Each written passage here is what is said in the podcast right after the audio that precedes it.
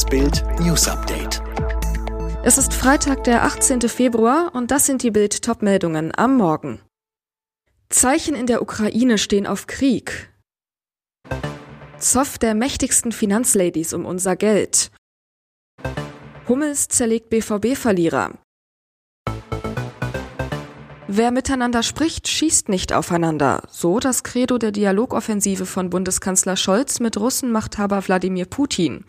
Doch weit gefehlt. Keine 48 Stunden nach Scholz Besuch in Moskau und dem angeblichen Teilabzug russischer Truppen eskaliert Putin die Lage in der Ukraine und lässt auf Kinder schießen. Der Horror beginnt Donnerstag um 9 Uhr Ortszeit. Wie aus dem Nichts schlagen plötzlich Artilleriegranaten in einer ostukrainischen Frontstadt ein. Mehrere der Geschosse treffen einen Kindergarten zwei Kilometer von der Front entfernt. Wie durch ein Wunder kommen die Kinder mit dem Schrecken davon. Drei ihrer Erzieherinnen werden verletzt. Nur Stunden nach den schweren Angriffen drohte Putin-Sprecher Dmitri Peskov. Die Situation in der Ukraine könnte sich jeden Moment von einer Schlammschlacht in einen Feuersturm verwandeln. Auch US-Präsident Joe Biden warnt, die Gefahr einer russischen Invasion sei sehr hoch. Nach seiner Einschätzung könnte es in den nächsten paar Tagen dazu kommen. Wenn zuletzt am Ende des Geldes noch zu viel Monat übrig war, hatte das vor allem einen Grund, die explodierende Inflation. Schuld an der Misere trägt nach Meinung vieler Wirtschaftsexperten auch Christine Lagarde, die Chefin der Europäischen Zentralbank. Kritiker werfen ihr vor, sie habe mit ihrer Geldpolitik die Preisexplosion sogar noch angeheizt. Doch Lagarde will von den Vorwürfen nichts wissen. Sie argumentiert, wenn die Zinsen zu schnell steigen, könnte das Wirtschaftswachstum in Europa abgewürgt werden. Doch an Lagards These zweifeln mittlerweile immer mehr Experten, zum Beispiel Carmen Reinhardt, Chefökonomin der Weltbank. Sie drängt Lagarde zum Handeln. Es ist an der Zeit, frühzeitige maßgeschneiderte Maßnahmen zu ergreifen, um ein gesundes Finanzsystem zu unterstützen.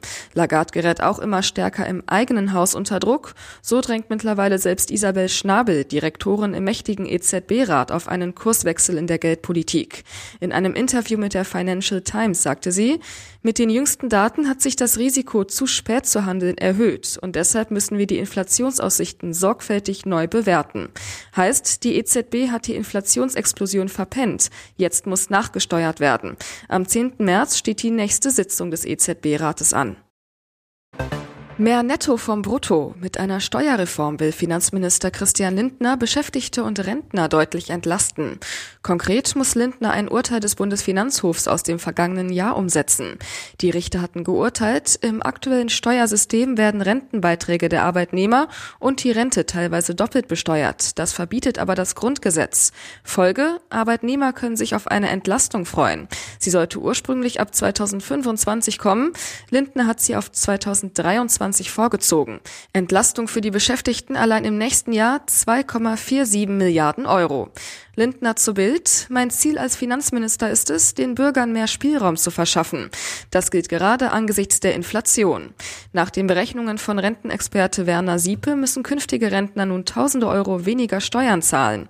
Im Vergleich zur heutigen Regelung muss etwa ein Arbeitnehmer mit Durchschnittslohn, der 2040 in Rente geht, auf 20 Jahre gerechnet in seiner Rentenzeit 12.482 Euro weniger zahlen. Bei einem Gutverdiener wären es sogar 23.522 25 Euro. Wie viel Sie sparen können, zeigt eine Tabelle auf Bild.de.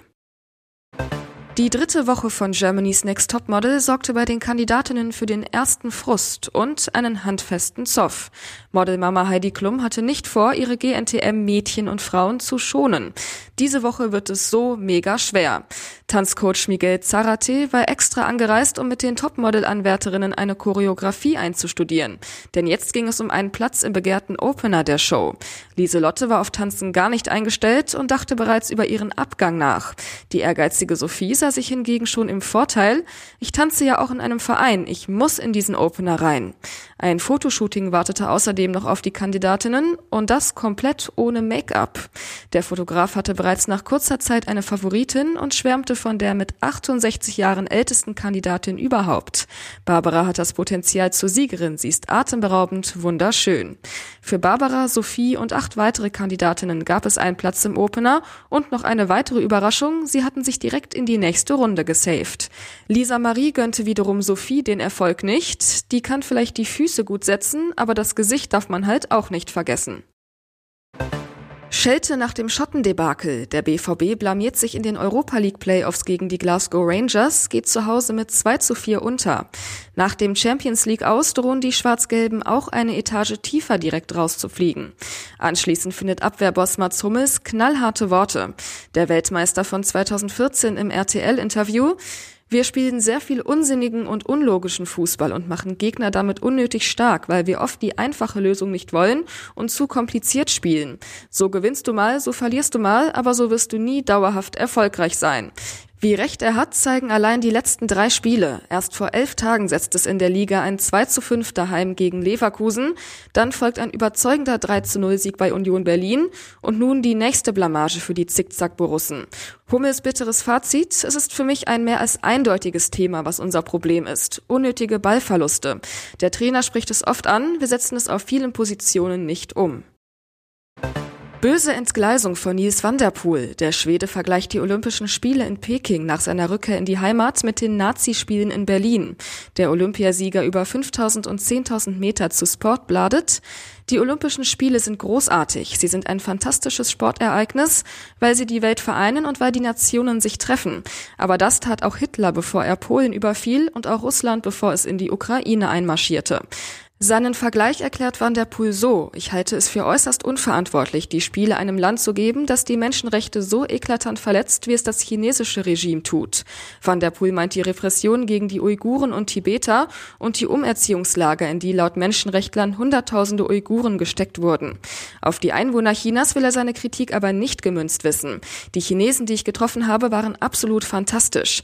Ich habe sehr schöne Erfahrungen gemacht. Dennoch bleibt er bei seinem Fazit, es war fürchterlich. Alle weiteren News und die neuesten Entwicklungen zu den Top-Themen gibt's jetzt und rund um die Uhr online auf Bild.de.